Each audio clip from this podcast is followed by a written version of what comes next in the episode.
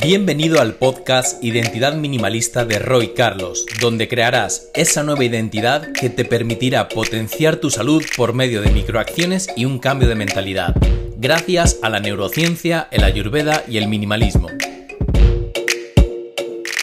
Hola, hola, bienvenido a la tercera y última parte del episodio número 5 de Identidad Minimalista llamada Cultiva una mente sádvica y aprende a gestionar tus emociones. Cada semana te acercamos las mejores estrategias y microacciones para potenciar tu salud de manera minimalista, haciendo que el tiempo no sea tu peor enemigo ni tu mejor excusa. Soy Carlos Martín Mora y durante los siguientes 10 minutos quiero compartirte un nuevo enfoque sobre tu salud, para que puedas romper tus esquemas mentales y tus creencias y de esa forma lograr la neuroplasticidad necesaria en tu cerebro para hacerte crecer y elevar tu nivel de conciencia. En el episodio de hoy hablaremos del último estado mental de los tres que define la ciencia de la Ayurveda, el estado mental de Sattvas. Te contaré en qué consiste este estado mental, cuáles son los beneficios que tiene para tu salud a nivel físico y mental el hecho de mantenerte en él, y qué alimentos promueven dicho estado mental y que por tanto has de comer a la hora de promover permanecer en dicho estado mental sádvico.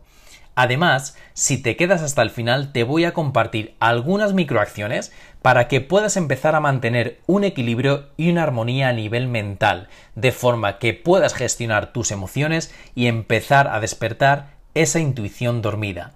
Descubre la simpleza del éxito a la hora de potenciar tu salud. Gracias por estar un día más con nosotros creando tu identidad minimalista. No dudes en escribirnos por nuestras redes sociales para contarnos cómo te sientes, para preguntarnos aquellas dudas que tengas y para saber cómo vas con todas estas microacciones que cada semana te compartimos para hacer que tu salud sea parte de tu vida. Hagamos un repaso rápido de lo que vimos en los episodios anteriores. En el primero hablamos del estado mental rayásico, que se trata de un estado de alteración y desequilibrio promovido por el querer encontrar la felicidad en el exterior, satisfaciendo nuestros sentidos. Dicho estado nos conduce hacia el estrés y hacia la ansiedad. En el segundo, te contamos en qué consistía el estado mental de tamas o estado mental tamásico, cuyas características eran sentir un estancamiento de la energía vital, es decir, sentirte en un estado de apatía y desidia ante la vida. Este estado se vincula con estados emocionales como la depresión. Ambos estados son perjudiciales, por lo que debemos salir de ellos cuanto antes, por medio de las microacciones que ya te hemos contado. Ahora bien, una vez que las pongamos en práctica y salgamos de dichos estados, debemos cultivar el tercero, el estado mental sádvico. Sattvas es lo que nos conduce a la verdad, a la armonía, a la paz interior, a la unión con el todo. La salud está en sattvas, por lo que independientemente del doya que predomine en nosotros, es decir, de nuestras características físicas y mentales, todos debemos caminar hacia este estado. En este estado hay agitación mental como en rayas, pero a la vez hay paz interior y presencia suficiente para tener discernimiento ante las cosas y poder ser objetivos, es decir, no tomárnoslas como personales. Ese discernimiento hace que haya un aprendizaje y podamos elegir de manera consciente y accionar desde el amor, la paz interior y la armonía nos permite salir de esa mente condicionada y ver varias opciones, varios caminos. Dentro de esas opciones siempre hay una que nos genera paz y tranquilidad. Para cultivar sattvas, la primera microacción que debemos tener en cuenta es la aceptación, rendirnos ante aquella situación que no depende en última instancia de nosotros. Es el primer paso que debemos dar para alejarnos del sufrimiento y por tanto te invito a que pongas en práctica esta microacción durante esta semana. Para ello hemos de soltar el ego. No podemos pensar que somos tan importantes como para creernos que todo lo malo nos pasa a nosotros. El mundo no conspira contra uno mismo. Y es por ello que aceptar las nuevas situaciones que vengan, aunque éstas sean malas, hará que podamos encontrarnos más rápidamente con un camino que nos haga salir de ahí de inmediato. Una persona en estado mental sádvico tiene la capacidad de responsabilizarse del escenario que se le plantee, por malo que éste sea, y aceptarlo. En ese momento deja de sufrir.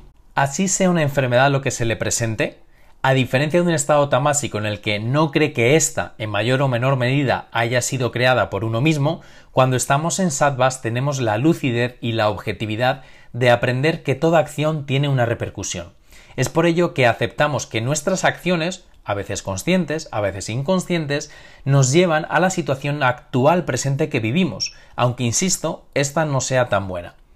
Nuestras acciones y pensamientos generan cambios en nosotros y en nuestro entorno, ya que somos un todo, una misma cosa, y por eso asumimos que lo que hemos hecho en el pasado y lo que hacemos en el presente tiene unas consecuencias en el futuro inmediato, que es el ahora.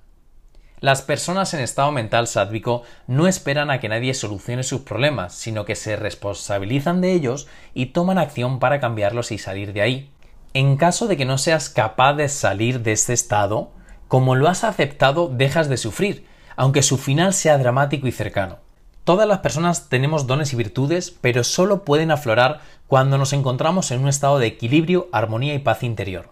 Muy pocas personas son capaces de vivir en condiciones precarias, de violencia o de austeridad y mantenerse en un estado mental de paz y armonía, pero sí las hay y sí se puede. No importa lo que pase a tu alrededor, que si estás en dicho estado esto no te afectará.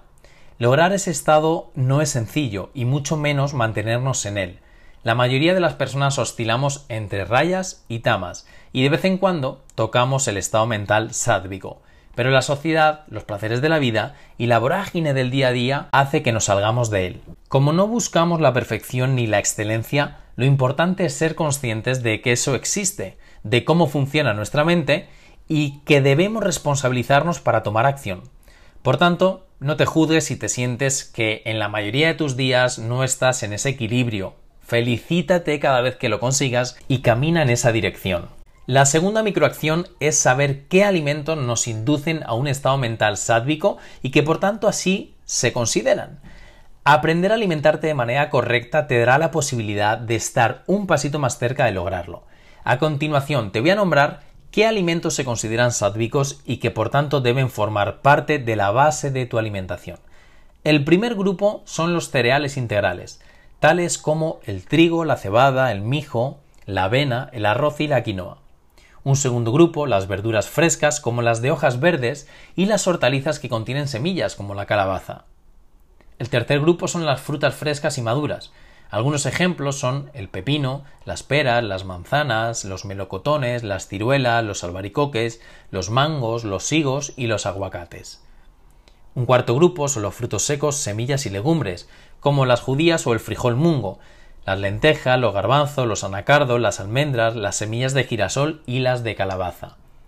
Otro grupo, los lácteos, para aquellos que los consuman, por ejemplo, la leche ecológica fresca, el ghee, el queso fresco, la cuajada o el yogur procedente de vacas o cabras felices. Las especias que no sean excesivamente estimulantes también se consideran sádvicas. Algunos ejemplos son el cilantro, la pimienta, la cúrcuma, el comino, el perejil y la sal de roca, pero con moderación. El séptimo y último grupo son los edulcorantes naturales. Algunos ejemplos son la panela, la miel, la melaza y el sirope de arce o de agave. Como verás, son muchos los alimentos que pueden hacer de nuestra dieta algo rico y variado. Te quiero plantear una tercera microacción que debe empezar a ser innegociable en tu vida para cultivar sattvas. Esta microacción es la meditación. Quiero que dejes a un lado tus creencias limitantes del tipo no, esto no es para mí, yo es que no sé meditar, es que yo soy muy nervioso o muy nerviosa, esto es una tontería, me cuesta mucho dejar la mente en blanco o no tengo tiempo. No debes hacer nada de lo anterior, solo sentarte en la posición más cómoda para ti, nada más levantarte, donde tu cerebro aún está en un estado de alfa, es decir, de semiconsciencia, y dedicarle 5 minutos cada mañana a respirar de manera consciente y profunda. Desapégate del resultado, no esperes nada a cambio, no esperes sentir nada en ese momento, ni en tres semanas, ni en cinco, solo hazlo, y poco a poco tu bienestar irá en aumento. Esto no lo digo yo, sino la neurociencia, que ya ha estudiado los tantos beneficios que implica la acción de meditar y de mantener un estado sádvico mental a nivel de la salud. Algunos de ellos son la disminución del estrés, la segregación de las hormonas de la felicidad y del bienestar, como son las endorfinas, oxitocinas, dopamina y serotoninas, la capacidad de tomar decisiones conscientes guiadas por la intuición, mantener un mayor nivel de concentración y eficiencia mental, restaurar el organismo y el sistema nervioso haciendo que ambos funcionen de manera correcta, o regular las funciones vitales tales como el sueño, el hambre o la evacuación. Creo que por hoy es más que suficiente, así que vamos a ir haciendo un pequeño resumen para que nos quede súper claro el tema que hemos tratado en este episodio. Hemos visto en qué consiste un estado mental sádvico y la importancia de cultivarlo cada día para mejorar nuestra salud física y mental.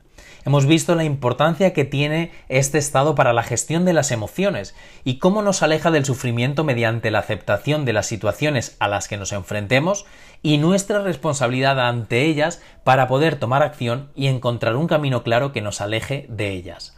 También hemos hablado de los alimentos que inducen dicho estado mental y que deben formar parte de nuestra base alimenticia, y por último, la microacción más poderosa para acercarnos cada día a una mente guiada por sattvas, la meditación, así como sus beneficios comprobados por la ciencia. Quiero cerrar este episodio con esta frase que me encanta y que dice así En el mundo de la información, la ignorancia es una elección. Ahora que ya sabes todo esto, tú decides. Aplica lo aprendido el día de hoy y si te ha gustado este capítulo, dale a me gusta, comparte y comenta. Así podremos ayudar a otras muchas personas. Gracias por acompañarnos un día más. Te esperamos en el próximo episodio. Hasta aquí llegó la charla de hoy. No olvides suscribirte a este podcast si quieres seguir aprendiendo y creciendo junto a nosotros a través de esta comunidad minimalista.